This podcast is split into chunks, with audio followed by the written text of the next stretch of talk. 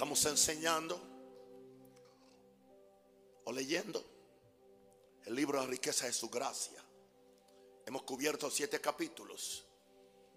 Hoy mientras releía el capítulo 8, me quedé sorprendido de la riqueza de gracia que hay en este escrito. Se escribió hace muchos años atrás. Y hoy es una área que es demasiado importante, especialmente para los que tenemos alguna gracia o algún don o algún ministerio, pero se aplica a todos los creyentes. Este capítulo estamos hablando de ministrando en tu gracia. O la tienes o no la tienes. Y si no la tienes, no la trates de tomar prestada de nadie, porque solamente viene de Dios. Y Él es quien ha dado su gracia. Podríamos decir, sin temor a equivocarnos, que toda obra espiritual es una obra de gracia. Con que nosotros entendamos esa primera línea de mi enseñanza, sería suficiente para que nos humillemos bajo la mano poderosa de Dios quitemos de nosotros toda autosuficiencia y nos sometiéramos completamente al señorío de Jesús. Porque no hay gracia si no hay sumisión al señorío. Someteos bajo la poderosa mano de Dios. Cometemos un gran error si pensamos que al venir al conocimiento del Señor Jesucristo, podemos hacer su obra con las habilidades que obtuvimos o aprendimos en el mundo. Gente que tiene tremenda habilidad de oratoria. Por los a predicar. Matan una iglesia. Otros tienen tremendas habilidades de organización. Por los organizar el reino de Dios. Terminan actuando cosas en la carne. Pueden tener tremendas habilidades como vocalistas. Por los a traer la presencia de Dios se les esconde, nunca aparece. ¿Por qué? Porque podemos creer que podemos hacer la obra con las habilidades que obtuvimos o aprendimos en el mundo o las habilidades natas. Recuerda que el mismo Moisés no pudo liberar al pueblo de Israel con lo que aprendió en Egipto. Él creía que podía y trató de hacerlo y fracasó. Ese fracaso le costó 40 años en la espalda del desierto, the backside of the wilderness, como dice en inglés. Fue, tuvo que ir al desierto a perder todas sus habilidades para recibir la gracia. Y algunos de nosotros se va a requerir una muerte a nuestras habilidades, pero algunos se resisten a morir. Solo la gracia que recibió de Dios en el monte lo capacitó para hacerlo. Cuando se encontró con el gran yo soy. Cuando él dijo, ¿quién soy yo? Se dio cuenta que no era nadie. Y Dios puede usar a alguien que entienda que Él no es nadie. Con esto no quiero decir que parte del conocimiento que adquirimos antes de ser cristiano no lo podemos canalizar en el servicio del Señor. Una cosa tenemos que mantener en mente y es que para hacer la obra del Señor necesitamos la gracia de Dios. Aun cuando usamos habilidades que aprendimos en la vida secular. Y Dios puede usar nuestras habilidades para su honra y su gloria. Pero conociendo Dios el corazón del hombre, no podemos esperar que Él permita que éste tenga verdadero éxito en alguna obra espiritual independientemente de Dios. Somos mirados a llevarnos la gloria. Y Él lo sabe. ¿Cuántas son las personas que tratan de hacerlo por ellos mismos? He observado que estas son personas que están llenas de arrogancia, de orgullo, de autosuficiencia, de prepotencia y creen que pueden manejar el reino de Dios y aún la gracia de Dios para ellos brillar. Nadie puede brillar ante el sol de justicia. Solamente podemos reflejarlo. Aparentemente en algunos casos Dios los deja tener cierta medida de éxito por algún tiempo. Por eso usted se da cuenta que algunos por algún tiempo brillan y por algún tiempo están ungidos, abren atmósfera, pero llega un momento que se le tranca todo. Pero tarde que temprano se destruyen a sí mismos. Ah, si ellos solamente hubieran conocido la habilidad de la gracia de Dios y se hubieran sometido a ella, la historia fuera otra. 47, 48 años de ministerio y dependo de su gracia y me desespero ante Dios para yo no ser un estorbo para su gracia. Por otro lado tenemos lo opuesto, creyentes que no se sienten nunca cualificados para hacer nada en la obra del Señor. Y como consecuencia viven una vida de frustración y hasta de condenación porque saben que no están agradando al Señor. Dios tiene buenas noticias aún para estos creyentes frustrados. La gracia puede cualificarlos. Diga, la gracia puede cualificarme y habilitarlos para hacer aquello para lo cual Dios los ha llamado. Veamos en esta noche la habilitación de la gracia. La gracia te hace hábil, te empodera. No es mucho lo que se ha escrito sobre el tema que estoy tocando en este capítulo. Creo que esto es resultado de un sistema teológico que solo ha considerado la importancia de la gracia en relación con el nuevo nacimiento y el perdón de pecado y creen que eso es todo. Este, este escritor fue sorprendido al ser movido por el Espíritu Santo a estudiar este tema y encontrar tantas referencias en las escrituras sobre el papel fundamental que desempeña la gracia en el ministerio del creyente. Puedo hablar de mi testimonio, cómo mi vida cambió drásticamente al descubrir los principios que estoy compartiendo en este libro. Sé que ninguno de estos principios es nuevo. Durante todos los siglos de la historia de, la iglesia, hombres y mujeres que no tenían cualificaciones en la carne para hacer grandes cosas para Dios, descubrieron que había algo inexplicable que venía sobre ellos y le daba la habilidad para hacer lo que de otra manera no podían hacer. ¿Cómo usted puede explicar que un Pedro que negó a Jesús y que se escondió, lo encontramos el día de Pentecostés puesto de pie, trayendo un mensaje. Lo encontramos enfrentando a los a, todo el gobierno que le pedían cuenta porque él estaba predicando en el nombre de Jesús. Y no fue lento ni perezoso para hablar con denuedo. Eso solamente es la gracia de Dios. Ahora, el hecho de que ellos no supieran qué era eso que estaba sobre ellos, muchas veces algunos no sabían que era la gracia. La gracia de Dios no implicaba que ellos no pudieran recibir los beneficios de la misma. Usted no tiene que, usted no tiene que, que entender que el agua es H2O para usted tomársela y, ser, y, ser, y saciar su sed. Usted simplemente se toma el, precioso líquido. Usted no tiene ni que entender. Es más, usted, no tiene ni, ni que oír estos mensajes para que la gracia venga sobre usted. Usted lo que tiene es que humillarse. Es más, usted puede oír estos mensajes y nunca humillarse y llenarse simplemente de conocimiento y cree que porque conoce ya los conceptos, conoce la gracia. Tengo que decírselo. Ahora, es por medio de la gracia que recibimos la habilidad de Dios para hacer su obra que en la tierra. Ante ustedes está el hombre que se encuentra menos calificado en todo este planeta para hacer lo que estoy haciendo. Y Dios es testigo que no miento. Esta habilidad de la gracia no tiene que ver nada con las habilidades naturales o mentales. Si las tengo bien, si no las tengo bien, maravillosa gracia que posee un individuo, aunque ella sí puede aumentar mis habilidades puede empoderarme para hacer cosas aún mayores.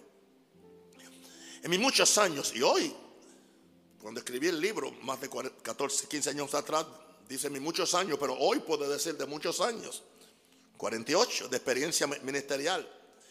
He notado cómo personas más inteligentes y diestras que yo han fracasado en áreas espirituales, donde otras que el mundo y a veces la iglesia no consideraban sabios, tuvieron tremendo resultado. Posiblemente Dios hace esto por la razón que dijo Pablo en 1 Corintios 1:29. Y para mí esto es el rema, es palabra de Dios. A fin de que nadie, diga nadie, se jacte en su presencia, nadie se gloríe. ¿Cómo tú vas a gloriarte por algo que tú lo recibiste como si fuera tuyo? Cuando nunca fue tuyo y nunca será tuyo. Y si hay resultados, la gloria no puede ser para ti, es para aquel que te dio la gracia. Posiblemente no me considero ni de los más fuertes, ni de los más sabios, y menos aún de los más habilidosos. Cada vez que considero lo que Dios ha hecho conmigo y, al lugar y a la dimensión espiritual que me ha llevado, no puedo dejar de alabarle y darle gracias por su gracia. No sé agradecer tanto que has hecho por mí. Nada merecí, aleluya, para que me amaras tanto así. Las voces de un millar de ángeles no expresarían mi gratitud, pues lo que soy o llegue a ser aquí, lo debo todo a ti. A sea la gloria. A Dios sea la gloria. A Dios sea la gloria por lo que ha hecho en mí. Con su sangre me ha limpiado con su poder me ha transformado. A Dios sea la gloria por lo que ha hecho en Sin su gracia, yo no podía cantar en esa nota. Tenía que estar una nota más baja. Pero es su gracia. Never forget it. Harás cosas que nunca podías hacer.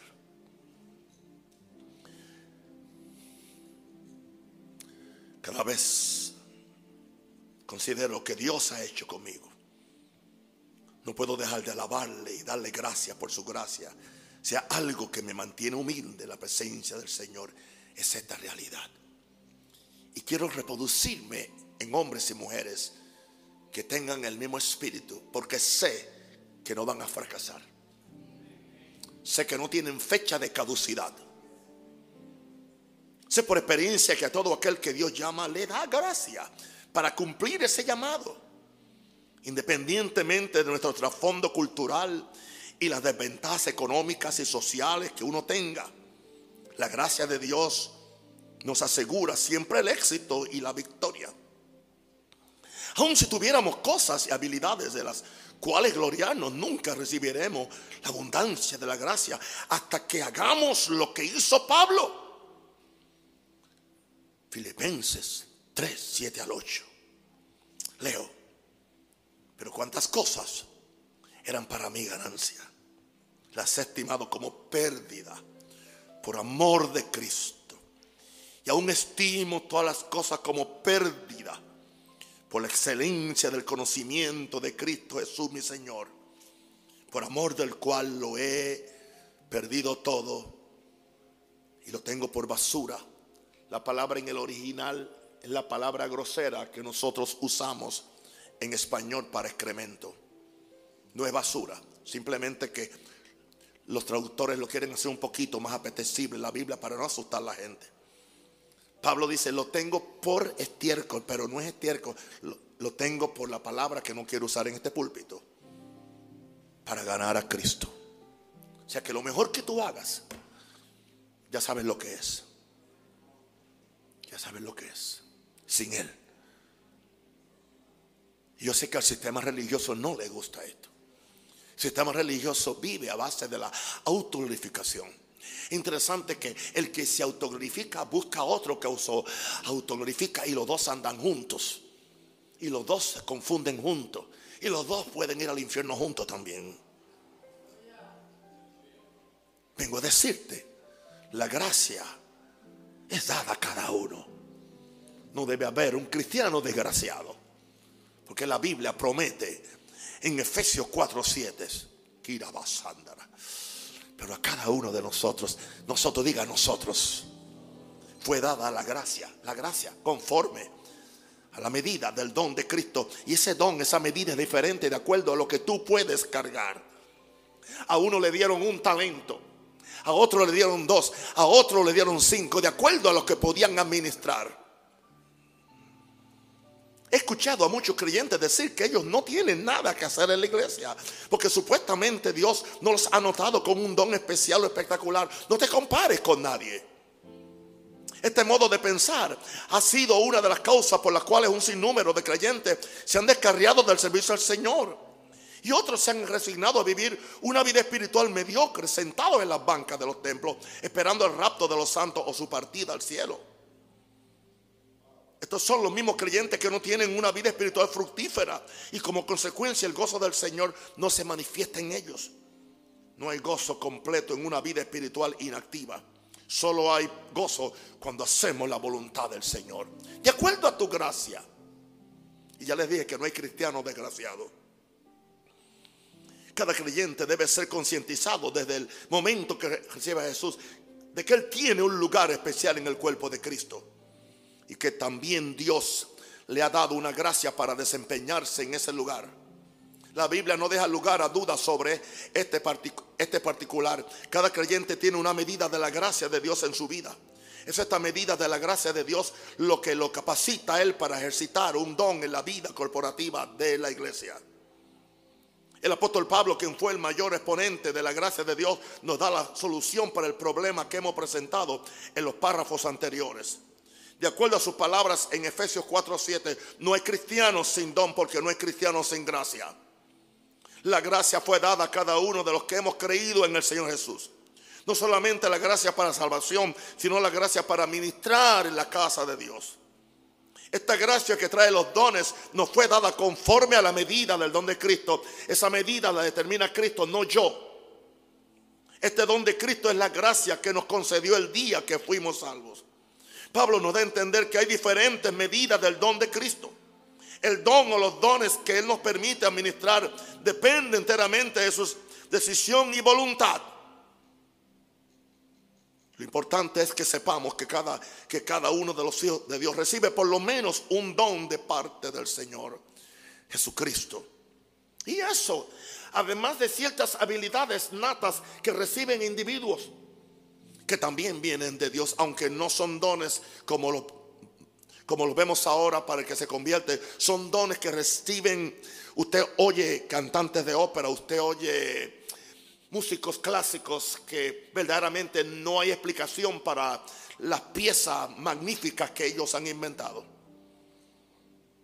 Veía a una muchachita de siete años, de siete años, de siete años creo, cantando ópera en el libro del récord de Guinness se considera que es la niña que tiene el pitch o el tono más perfecto.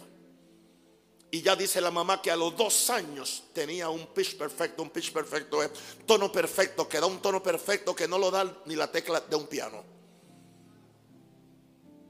Y no es que es cristiana. Esas son habilidades que vienen, que Dios reparte. Pero no estamos hablando hoy de eso, estamos hablando de la gracia de Dios para edificar su iglesia. Lo importante es que sepamos que cada uno de los hijos de Dios recibe por lo menos un don de parte del Señor Jesucristo. Tú eres importante para Dios. Pero estos dones son de acuerdo a la gracia. Vamos a leer en Romanos 12:6. Es muy importante esto. Para que nosotros nos, nos, nos, nos acomodemos en el lugar donde Dios nos quiere en el cuerpo de Cristo. Romanos 12:6. De manera que teniendo diferentes dones, según la gracia que nos es dada, oyó eso, según la gracia que nos es dada, si el de profecía, úsese conforme a la medida de la fe. Hay gente que quieren profetizar la medida de fe que no tienen, aunque tienen el don de profecía. Si de servicio, en servir. Si es de servir, no trate de mandar ni de administrar. El que enseña, la enseñanza, sí enseñar. No trate de, de sanar a los enfermos. El que exhorta, la exhortación. El que reparte con liberalidad. El que preside con solicitud. El que hace misericordia con alegría. Son gracias. Ya hemos establecido anteriormente que cada creyente tiene dones de acuerdo a la gracia que recibió de Jesucristo. Aunque hay una sola gracia, esa gracia tiene múltiples manifestaciones y operaciones. Se llama la multiforme gracia de Dios, the manifold grace of God. Podemos hablar del don de cada persona como que es su gracia personal. Hay gente que tiene una gracia personal. La gracia equivale al don y el don equivale a la gracia es la manifestación de la gracia de Dios lo que hace que haya diferentes dones en diferentes miembros del cuerpo de Cristo. Y ustedes son el cuerpo de Cristo. Si entendiéramos esta realidad espiritual, acontecerían dos cosas. Primero, aprenderíamos a apreciar la gracia o el don que hemos recibido de Dios. Y segundo, no nos vemos obligados a compararnos con nadie o a competir con la gracia de otro.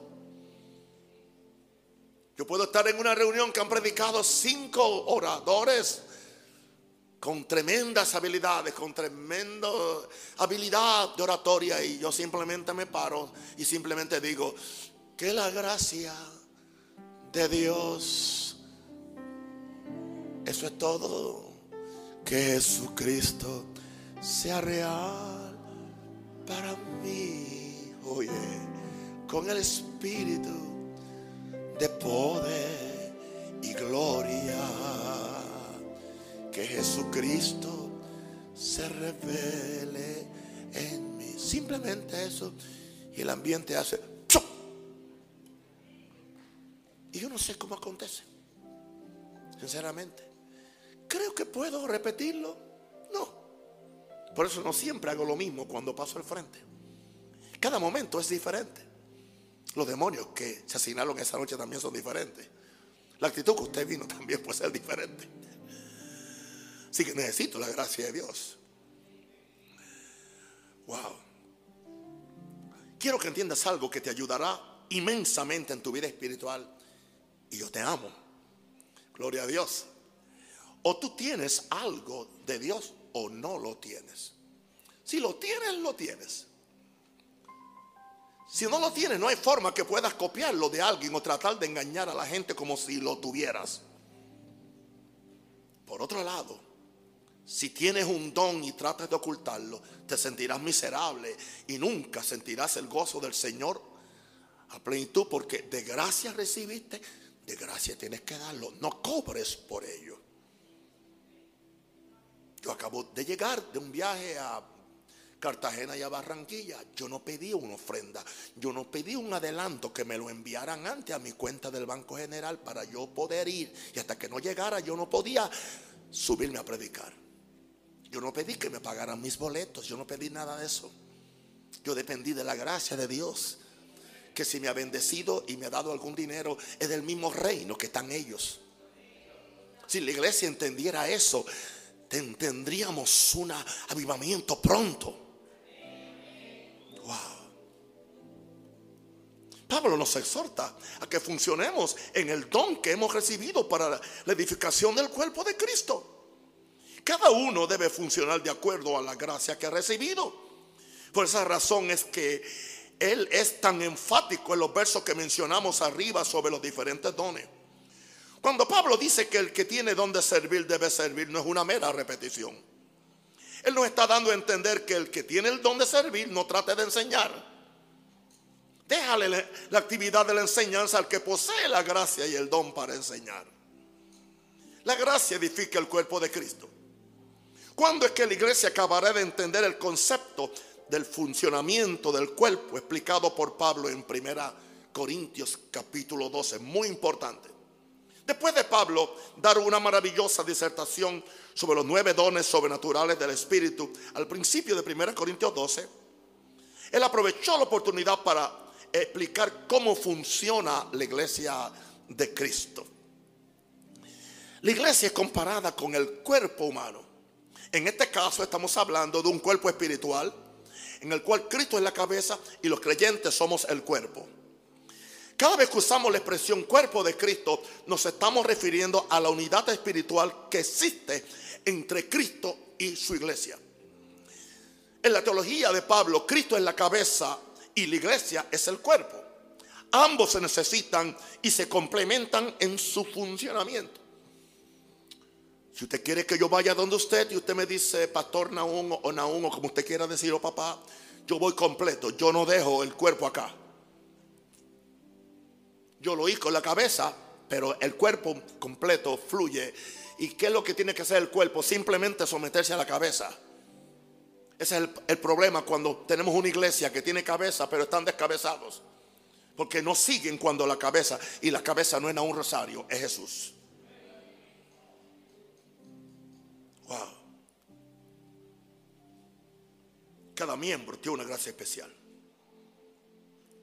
En 1 Corintios, ¿no? 12. Pablo le, atribuye personalidad a los miembros del cuerpo humano. ¿Cómo así? Con un propósito en mente. Pablo nos habla de un pie que quiere ser mano. Y ese pie dice, porque no soy mano, no soy del cuerpo. Yo quisiera ser mano, porque me gusta ser mano. Cállate, a ti te hicieron pie. Funciona como pie. Lo que, lo que diga el pie no va a cambiar la, la realidad que él no es mano, sino pie. No importa cuánto una oreja trate de ser ojo, nunca tendrá la habilidad para ver. La respuesta a esto la da Pablo en el verso 18. Pero ahora Dios ha colocado los miembros, cada uno de ellos en el cuerpo, como Él quiso. Como Él quiso. Gracias a Dios que yo no me puse aquí. Yo no estaría aquí si fuera por voluntad propia. En serio que no. Dios ha colocado a los miembros en el cuerpo como Él quiso. El propósito de Pablo es establecer un paralelismo entre el cuerpo humano y el cuerpo de Cristo. Cada creyente tiene su don y gracia particular dada por la cabeza de la iglesia. Y debe estar agradecido de lo que ha recibido y no tratar de ser lo que no es. Pablo sabía que los pies y las orejas no hablan. Pero tanto en el tiempo de Pablo como ahora muchos cristianos se quejan o no aceptan la gracia y el don que Dios le dio para edificar la iglesia. Quieren ser otra cosa. Así que un diácono no puede decirle al pastor cómo pastorear. Y alguien que ejerce misericordia no puede decirle a los muchachos cómo hacer la música. Pero alguien que hace la música no puede decirle a los diáconos cómo operar su ministerio. Que son gracias diferentes. Considero que parte de la madurez del creyente estriba en saber reconocer y apreciar las diferentes gracias dadas a cada miembro del cuerpo de Cristo. La iglesia llegará a su plenitud de poder cuando recibamos la revelación de que cada miembro es importante y necesario para que así Cristo pueda expresar la totalidad de su vida en su iglesia. Para que toda la, la vida de Cristo y su plenitud se manifieste. Él necesita manos, pies, boca, oreja, corazón, mente, tantas cosas. Por lo tanto, el que profetiza no se crea más espiritual que el que sirve, no menosprecia al que sirve. El que hace milagros no debe sentirse superior al que, al que muestra misericordia. En la misma forma, el que tiene un don de ayuda no debe menospreciarse a sí mismo porque cree que eso no es importante. Porque él es necesario para que los otros dones puedan funcionar propiamente. ¿Y cómo sucede esto? Somos llamados de acuerdo a la gracia de Dios. Gálatas 1:15 expresión de Pablo. Pero cuando agradó a Dios que me apartó desde el vientre de mi madre, o sea, Él me apartó desde el vientre de mi madre, pero entonces me llamó por su gracia, me llamó por su favor, me, me llamó por su decisión. El mismo Pablo nos repite en Efesios 3:7. Yo fui hecho ministro, yo no me hice ministro. Yo fui hecho ministro. Con todo respeto, los seminarios no hacen ministro. Nos pueden enseñar a predicar, nos pueden enseñar a hacer un mensaje, nos pueden enseñarnos a hacer la introducción, los puntos, la introducción y cuánta cosa, pero eso no te hace un pastor. Ser predicador no es el pastor. El pastor es uno de los, de los cinco ministerios. Y aunque yo ocupo los cinco ministerios, soy consciente para mí de los cinco ministerios, el más importante es el pastor. Él es quien tiene que limpiarle, aleluya, los pañales a las ovejas. Él es quien tiene que recoger, aleluya, el pupú, aleluya, de las ovejas. Eso es un pastor. Es muy fácil ser evangelista. Viene, brilla, sopla y te vas. Y que el pastor se quede con los regueros. Y él se lleva la plata. Wow. Por el don de la gracia de Dios. Durante los últimos 15 años dije yo, y no sé cuándo lo dije, creo que fue hace más de 15 años, así que serían por los, últimos 30 años. Ha habido un gran énfasis en la iglesia en el área de los cinco dones ministeriales de Efesios 4 y cómo se han abusado. Y cómo todo el mundo es apóstol y todo el mundo es profeta. Lo más que yo pongo muchas veces, pastor, si alguien puso apóstol, lo puso a alguien que hizo la gráfica. Yo no lo puse. Es yo quiero ser un rosario, siervo de Jesucristo y ya. Quiero servir, no, no quiero brillar, no quiero mandonear a nadie. Quiero mandarme a mí mismo. Porque ya no vivo yo, más vive Cristo en mí ahora. No podemos ignorar que el Espíritu Santo está restaurando a la iglesia todas aquellas verdades que, que ésta perdió cuando cayó en las tradiciones y mandamientos de líderes eclesiásticos sin revelación espiritual a través de las edades. Ya desde el tercer siglo la iglesia entró en oscurantismo. Entró en todo, en todo, en toda esta religiosidad. Trataron de cambiarlo por ahí en el siglo XV y XVI con la reforma, pero no simplemente se instituyó otro sistema en vez de católico es evangélico, pero es tan opresor como el otro. Sin prestar atención a la interpretación particular y, y, y, y prejuiciada que pueda tener cualquier persona o iglesia al respeto. Es la voluntad de Dios llevar la iglesia a la perfección y a la madurez por medio de los cinco ministerios de Efesios 4. Cristo no ha venido. Todavía no somos perfectos. Podemos decir que los cinco ministerios son llamados de Cristo por medio de su gracia. Alguien no se, de, no se denomina apóstol porque vino alguien y le profetizó, eres apóstol o eres profeta. Se ha dicho que estos ministerios son regalos de Cristo a la iglesia.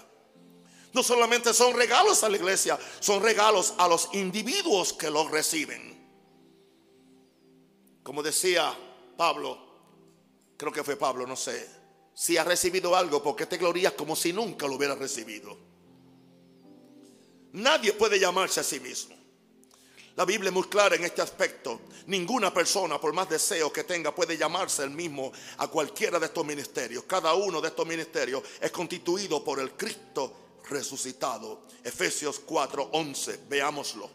La palabra de Dios nos dice, y él mismo Jesús, el Cristo que se levantó de los muertos victorioso, dice, él constituyó a unos apóstoles, a otros profetas, a otros evangelistas, a otros pastores y a otros maestros. Se le llama el ministerio quíntuple o el ministerio de la mano.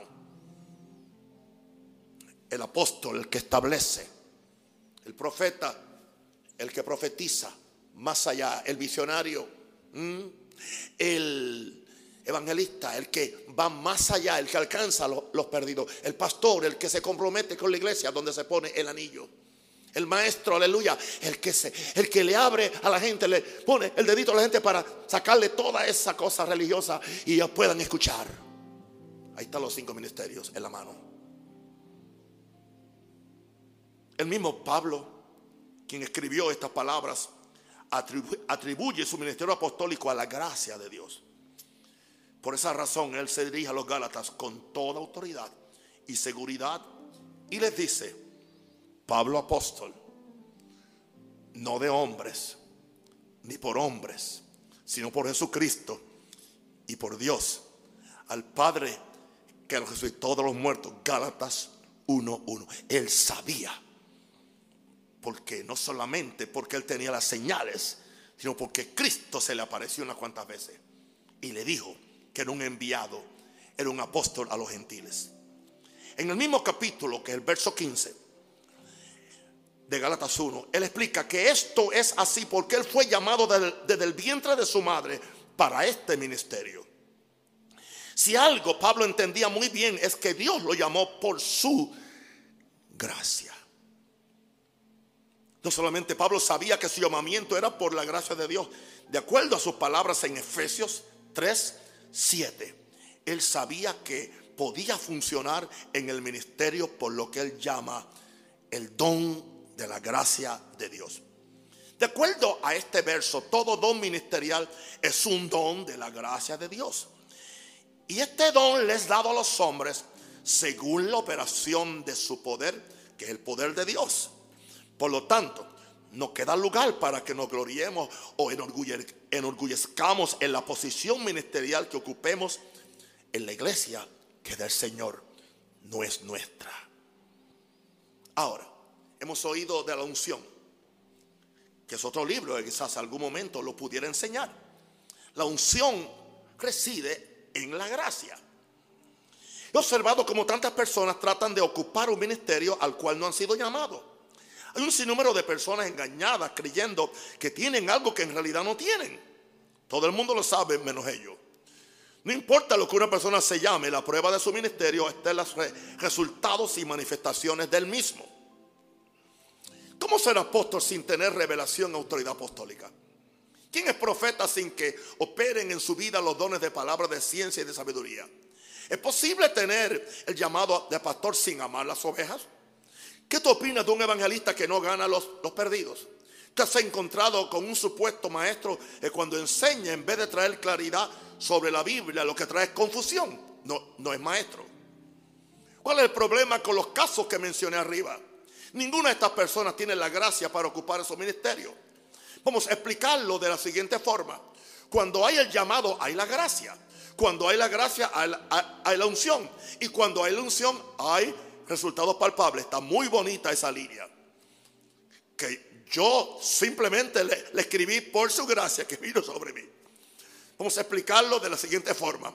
Cuando hay, el llamado, hay la gracia. Cuando hay la gracia, hay la unción. Y cuando hay la unción, hay resultados palpables. Una persona con el llamado de evangelista tiene una gracia especial que lo distingue del maestro. Es por medio de esa gracia que Él puede operar en esa unción que produce resultados de evangelista. Cuando cualquier persona trata de operar en una gracia que no le ha sido dada, no solo no tiene la unción para ejercer ese ministerio, sino que la unción para operar en su gracia particular empieza a disminuir. O sea, si Dios te llamó a ser pastor y trata de ser apóstol, entonces el problema es, no puede ser ni un apóstol porque Dios no te llamó y eres un pésimo pastor porque estás haciendo algo que no te pertenece. Estás violentando la gracia de Dios. Amén. La gracia empieza a disminuir. No hay peor error que tratar de operar en una gracia que no tenemos.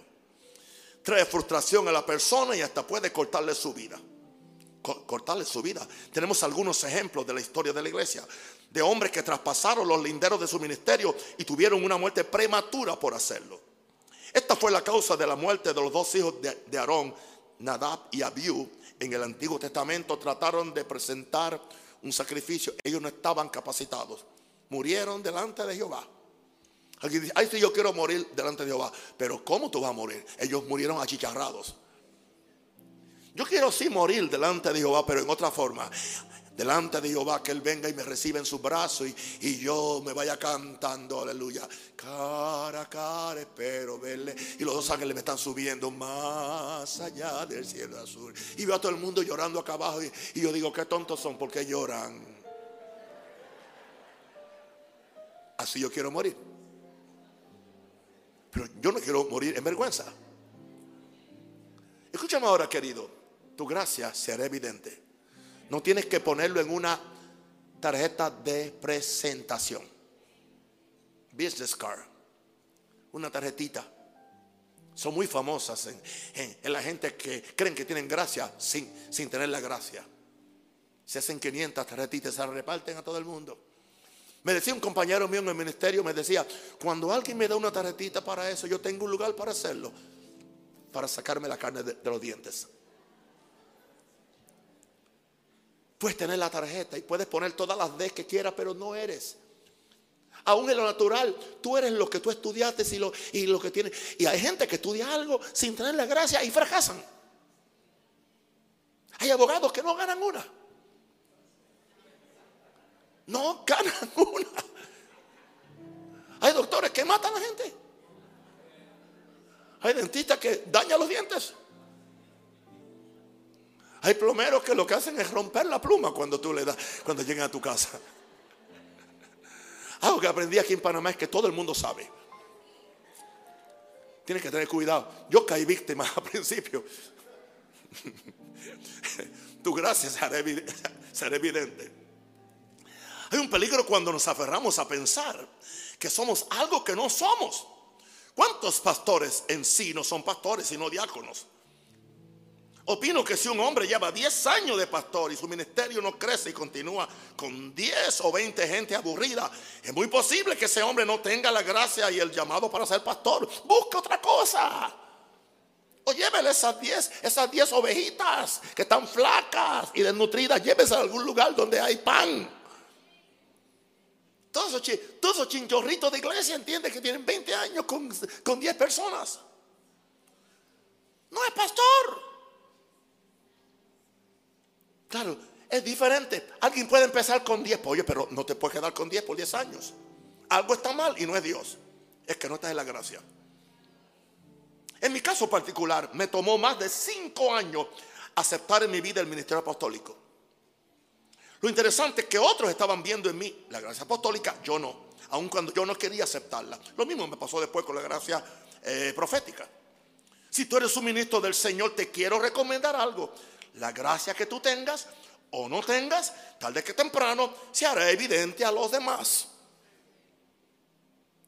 Los mejores testigos de tu gracia es la gente que te escucha, es la gente que está contigo, es la gente que recibe los beneficios de esa gracia.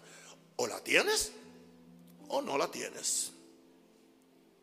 No importa lo que tú digas de ti mismo, al fin de cuentas la gente va a recibir de, de ti la gracia que Dios ha puesto en ti. Si viste que tienes algo que no tienes, eso no va a hacer que la gente lo reciba. Pero si tienes algo de Dios, aunque tú no quieras aceptarlo, la gente lo va a reconocer y pondrán una demanda en la gracia que Dios te ha dado. Siempre le aconsejo a los estudiantes que he entrenado para el ministerio lo siguiente. Si tienes el llamado de Dios para hacer algo, ya tienes más de la mitad del camino andado.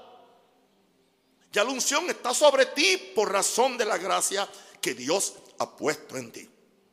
Ya que estoy diciendo esto, muchas veces, pues, uno ve a un jovencito, ve a una persona y lo pone a predicar o algo para, gloria a Dios, para que desarrolle algo y para que se dé cuenta lo difícil que se me hace a mí predicar. Y la pegó, la pegó, la pegó pero magníficamente. Enseguida aparece gente, tú eres pastor. Porque predicó un mensaje, pastor. Lo siento mucho. Se requiere más que predicar un mensaje para, para ser pastor. O eres esto, o eres lo otro.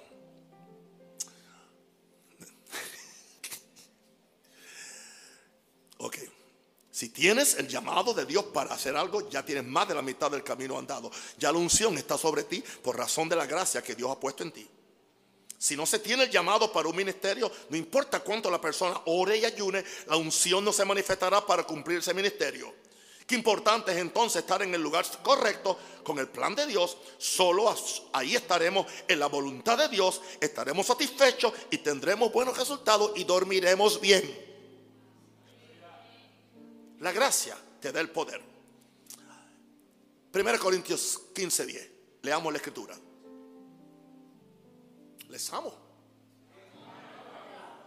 Espero que oraron por mí mientras estaba en Colombia. Me están haciendo el examen de, de COVID en Colombia. Y me dicen, ¿cuántos años tienes, Señor? Digo, 76 de felicidad. Y dijo, ¿y qué es eso? Y usted, parece de, usted padece de algo. Si padezco de gozo, de fe, de alegría y de visión.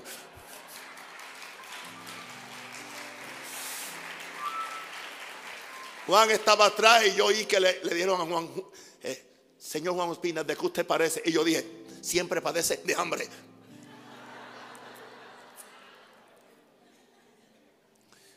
Yo soy uno de los pocos que tengo gracia para hacer un chiste y no pierdo la unción. Así que no lo trate si usted no tiene la gracia.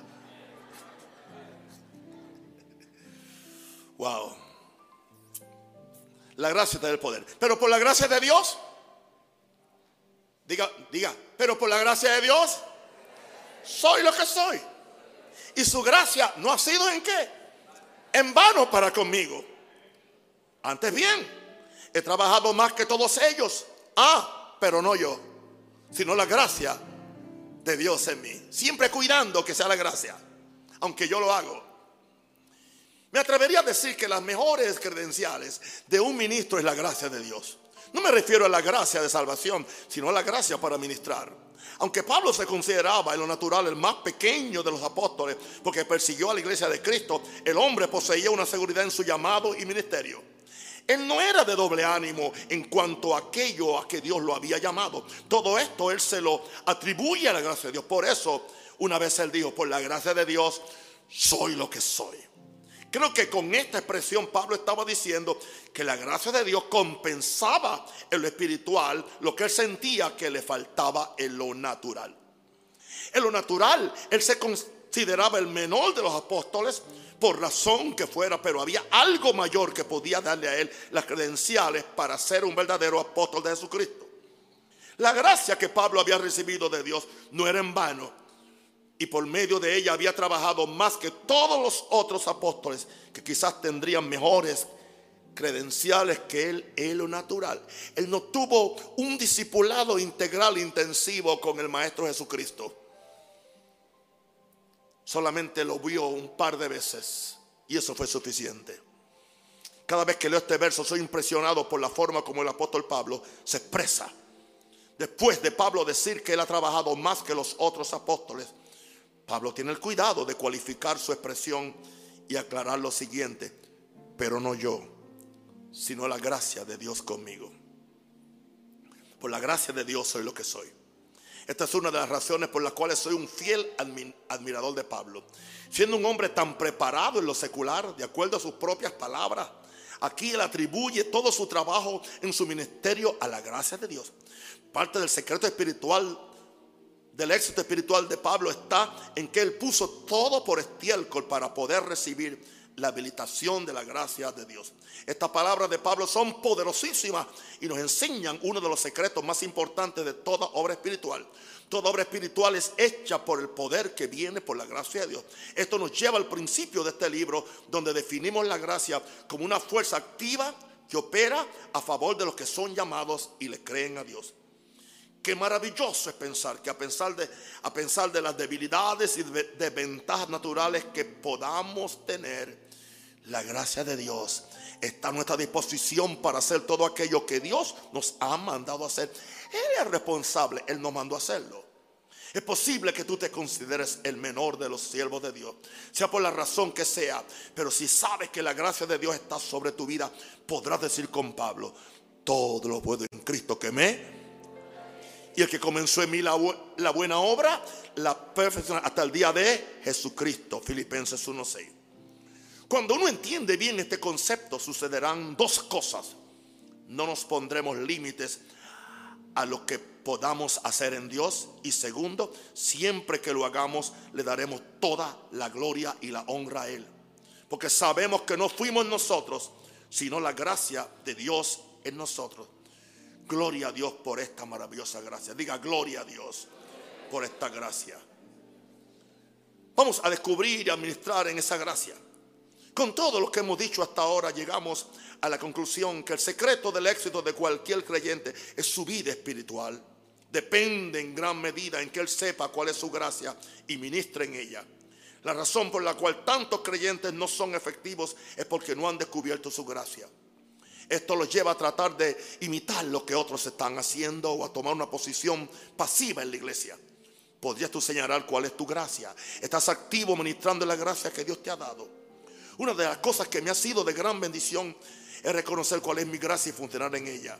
Esto me ha librado del espíritu de competencia que es tan común en el ministerio.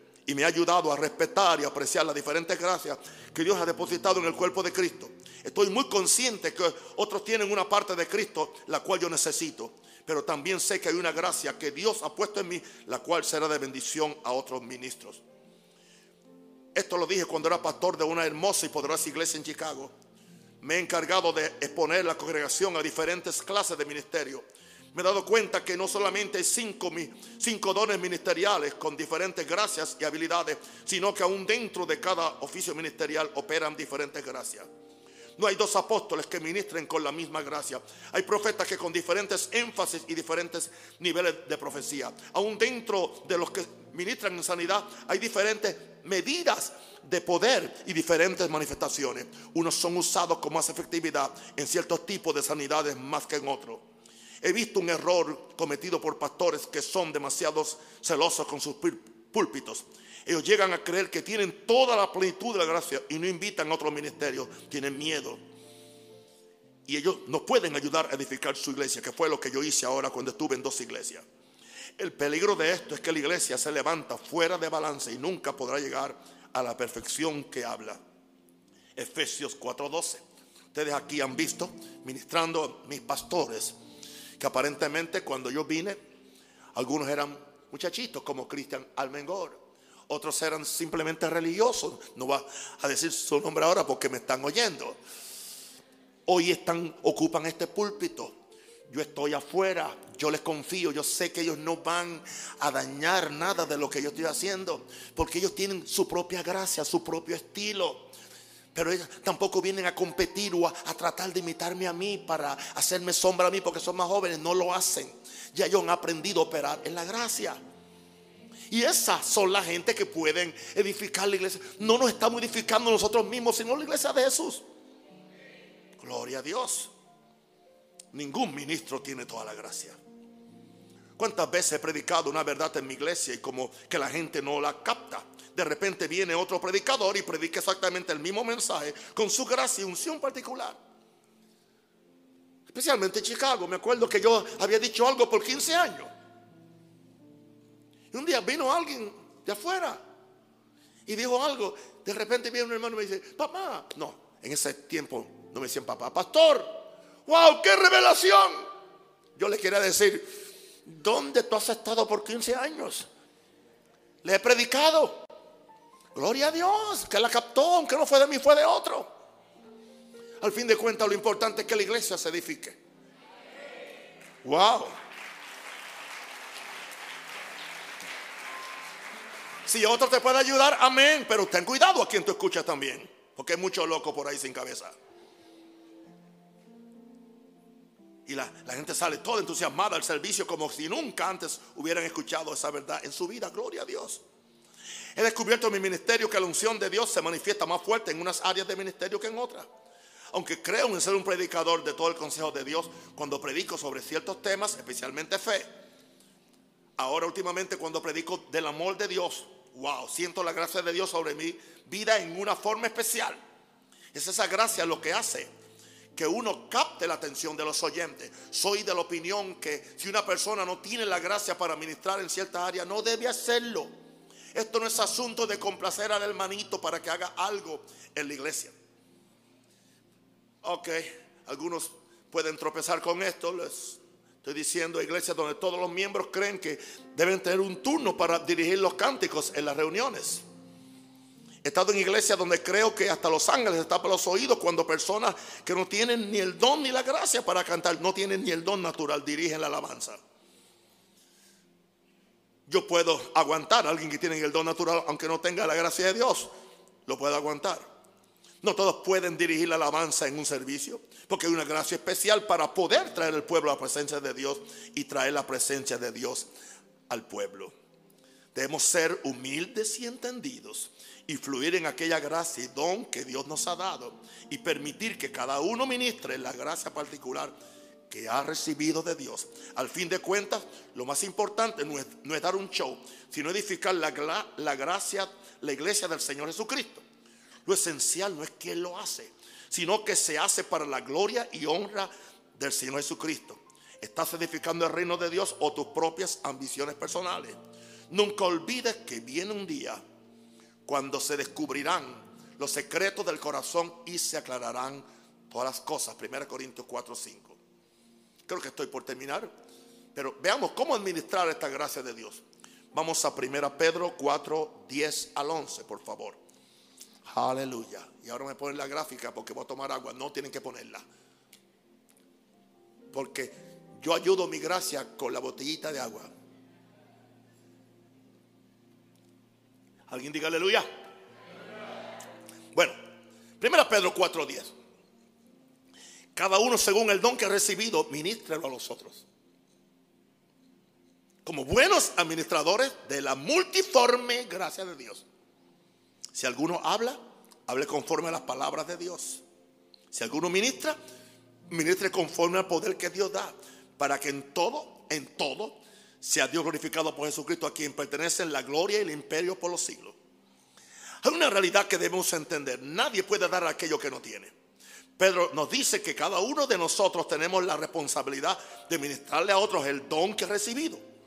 Es interesante que el énfasis de esta escritura es que hay dos propósitos en el ejercicio de nuestro don, ministrarle a otros y darle la gloria a Dios.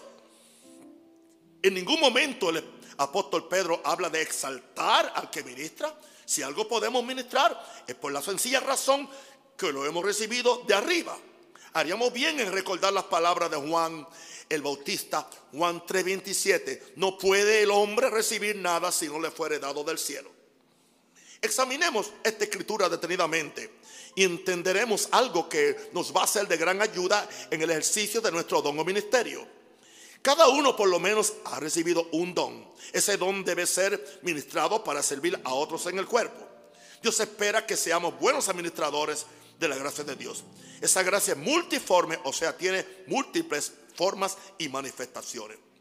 De acuerdo a estas palabras, entonces es posible que seamos pobres administradores de la gracia de Dios. Yo entiendo que el don de Dios, que el don que Dios nos concede a cada uno puede desarrollarse o puede estancarse.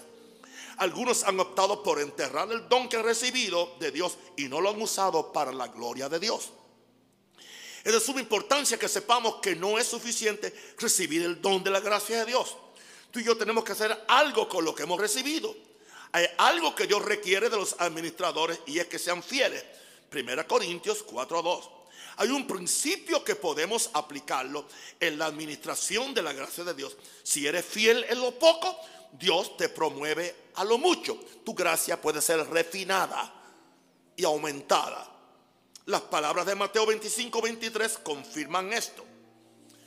Su Señor le dijo, bien, buen siervo y fiel, sobre poco has sido fiel, o sea, en lo poco de tu gracia fuiste fiel, yo te pondré en lo mucho. Entre en el gozo de tu Señor. Cuando yo empecé a predicar, eh, a los 28 años, yo no predicaba como predico ahora. 10 años atrás tampoco. ¿Por qué? Porque hay un crecimiento en la gracia de Dios. Con el uso. Con el uso. Esto me lleva a un, un segmento del libro que dice la ley del uso y la práctica. Ningún don que recibamos está completamente desarrollado. Y al principio se ve como algo insignificante. Esto sucede con los nueve dones sobrenaturales del Espíritu y con los otros dones que menciona la, la palabra. He descubierto que mientras más uso un don, más crece en mí la manifestación del mismo. Es un error craso pensar que porque hemos recibido un don de Dios, ya lo tenemos todo y no tenemos que hacer nada para ministrar en ese don. Pregúntale al hombre que recibió los cinco talentos en Mateo 25, para que sepas que el don puede crecer. El crecimiento de tu don dependerá en gran medida de cómo tú lo administres. Si eres fiel y, diligente desde el comienzo con tu don, te aseguro que no hay límites para el desarrollo del mismo. No te desanimes porque no puedes hacer con tu don al principio lo que está haciendo otro con el mismo don. Tú no sabes cuántos años y cuánto trabajo esa persona ha invertido en su don para llegar al lugar donde está ahora. Y lo mismo acontece también en, en, en, las profesiones naturales. O sea, alguien no, no llega a ser un magistrado porque salió de la escuela de leyes o de derecho con la cabeza llena de cuánta cosa hay, pero tiene que ganárselo. Tiene que aprender a desaprender y desaprender para aprender. Cuando comencé a orar por los enfermos al principio de mi ministerio no tenía los resultados que tengo ahora. Al principio tenía que estudiar toda una semana para predicar un solo mensaje. Me tomaba una semana, ahora puedo recibir un mensaje cinco minutos antes de predicar. Ahora puedo abrir mi Biblia y predicar sin puntos. Hoy tengo una medida de fe para hacer cosas que 20 años atrás, 40 años atrás, no las podías ni soñar. Lo importante es seguir dependiendo de Dios para que Él te dé las palabras y el poder para ministrar tu don. No trates de ir más allá en tu propia fuerza, porque solo encontrarás fracaso y frustración. Eso es su gracia lo que da el poder para tu don.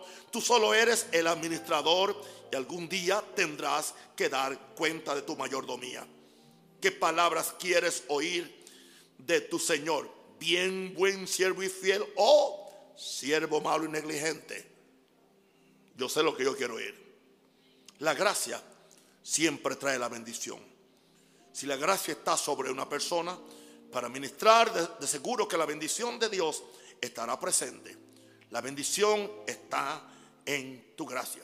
Le dije a alguien un día, tú no tienes la gracia para ser evangelista. Así que ni lo intentes porque te vas a morir de hambre. Aparentemente son palabras un poco fuertes, pero son una realidad espiritual. Y muchas veces los apóstoles podemos tener un poquito de discernimiento, porque es parte de nuestra gracia discernir las gracias de los otros cuatro ministerios. Si una persona tiene la gracia de Dios para ser pastor, de seguro que la bendición de Dios estará sobre él. No estoy hablando solo de la bendición espiritual, sino de la bendición material. ¿Quién quiere darle diezmos y ofrenda a un pastor que cada vez que se para a predicar pone a la gente a dormir y la gente sale sin ser edificados. Se, va a morir de hambre. O tiene que manipular a la gente. El que ministra un don o un oficio ministerial sabe el gozo que se siente cuando sabemos que hemos ministrado bajo la gracia de Dios. Sentimos una bendición que hace que nuestra copa rebose de satisfacción. Para mí esto es más valioso que todo el dinero que pueda recibir por ministrar. Solo saber que fui el instrumento de Dios para manifestar su multiforme gracia y bendecir a otros me llena de gozo y felicidad. Me encontré con una hermana ayer al fin del culto y me dijo, hace muchos años que yo le seguía y yo le escuchaba, no era creyente, no era creyente, no era cristiana, pero yo yo lo escuchaba. Cuando usted venía a esta ciudad, yo iba a sus lugares porque me gustaba como usted ministraba. Y yo le dije, ¿y cómo es creyente ahora? La historia es muy larga. Pastor me dijo, apóstol, eh, tuve una situación donde no tuve otra que recurrir a Jesús. Pero el fundamento usted me lo dio. Se trata de Jesús. Se trata de bendecir a la gente. No se trata de otra cosa quieres éxito en tu ministerio, quieres éxito en tu gracia, quieres éxito como persona, ama a la gente. Yo veo como mis líderes aquí, todos aman a la gente. Aman a la gente. Veo muchas veces que los viernes, eh, espero que Gabriel llegue, ahora que estoy, que estoy sin, sin mi esposa en casa, a ver si llega tan siquiera a las 11, a, ver si llega a la una. ¿Dónde estabas? Estaba con Jessica. No, no, yo no le pregunto eso. No, estaba llevando a todos los, muchachos que no tienen transportación. ¿Entiendes? Ese es el don de ayuda. ¿Entiendes? Porque hay gente que le gusta simplemente el, micrófono porque te ve bien eh, en las redes. Y si tienes una barbita bonita como la que tiene mi nieto, te, te ves chulo, ¿entiendes? No, pero ¿quién quiere hacer el trabajo de ayudar, de desvelarse? Amén. De, de develarse. Vamos a amar. Y cuando hagamos esto, usted va a ver que esa puerta se va a llenar de gente que viene aquí no a ser criticada, sino a ser bendecida. Vamos a amarlos. Siempre que escucho ministros quejándose en su ministerio, llego a la conclusión que están operando y ministrando en su propia gracia y no en la gracia de Dios. Para mí no es carga predicar, sanar enfermos, echar fuera demonios. He estado en reuniones donde He ministrado a miles de personas por horas y horas. Es verdad que a veces salgo arrastrando los zapatos o hasta me duele cada hueso del cuerpo. El lunes tuve que levantarme a las 4 de la mañana para tomar un, vuelo a las 6 y media de la mañana para ir a Cartagena. Después tengo la carga del mensaje. Tengo que predicar por la noche. La gente viene como hormigas, todos quieren recibir algo. Esta mañana tuve que levantarme a las 4 para estar en, el aeropuerto a las 6. Llegué a casa, me tomé un café, apagué el celular y dije, yo voy a dormir. Oh, la gracia de Dios se reveló. Muy pocas veces puedo dormir hasta las 3 de la tarde durante el día. Y me siento ungido aún durmiendo. Porque también Dios nos ha dado sentido común. Nuestro cuerpo aún no está glorificado. No trates de hacerte héroe para que la gente hable bien de ti. Sé sabio. Amén. ¿Oíste? Tienes que desayunar, que tú no quieres desayunar.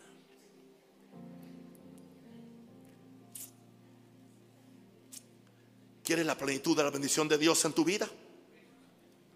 Aquí la quieres. Busca la gracia de Dios. Y ministra en ella. Te aseguro en el nombre de Jesús, que ya no serás el mismo. Casi no puedes esperar a la próxima oportunidad para ejercer tu don o para ejercer tu ministerio. Busca la abundancia de su gracia cada día y camina en ella. Los resultados lo ameritan. Tú serás bendecido. La iglesia será edificada. El mundo será bendecido. Pero sobre todo, Dios será exaltado y glorificado. La gracia es la mejor credencial de un ministro y es el mejor empoderamiento para un miembro del cuerpo de Cristo. Padre, gracias por el mensaje de la gracia, tan importante, tan balanceado, tan equilibrado, que tú me diste para ponerlo en este libro. Oro ahora, Señor, para que cada persona que esté enferma, que la gracia y sanidad venga y le sane el que está solo, que la presencia de Dios se le aparezca. El que está caído, que se levante.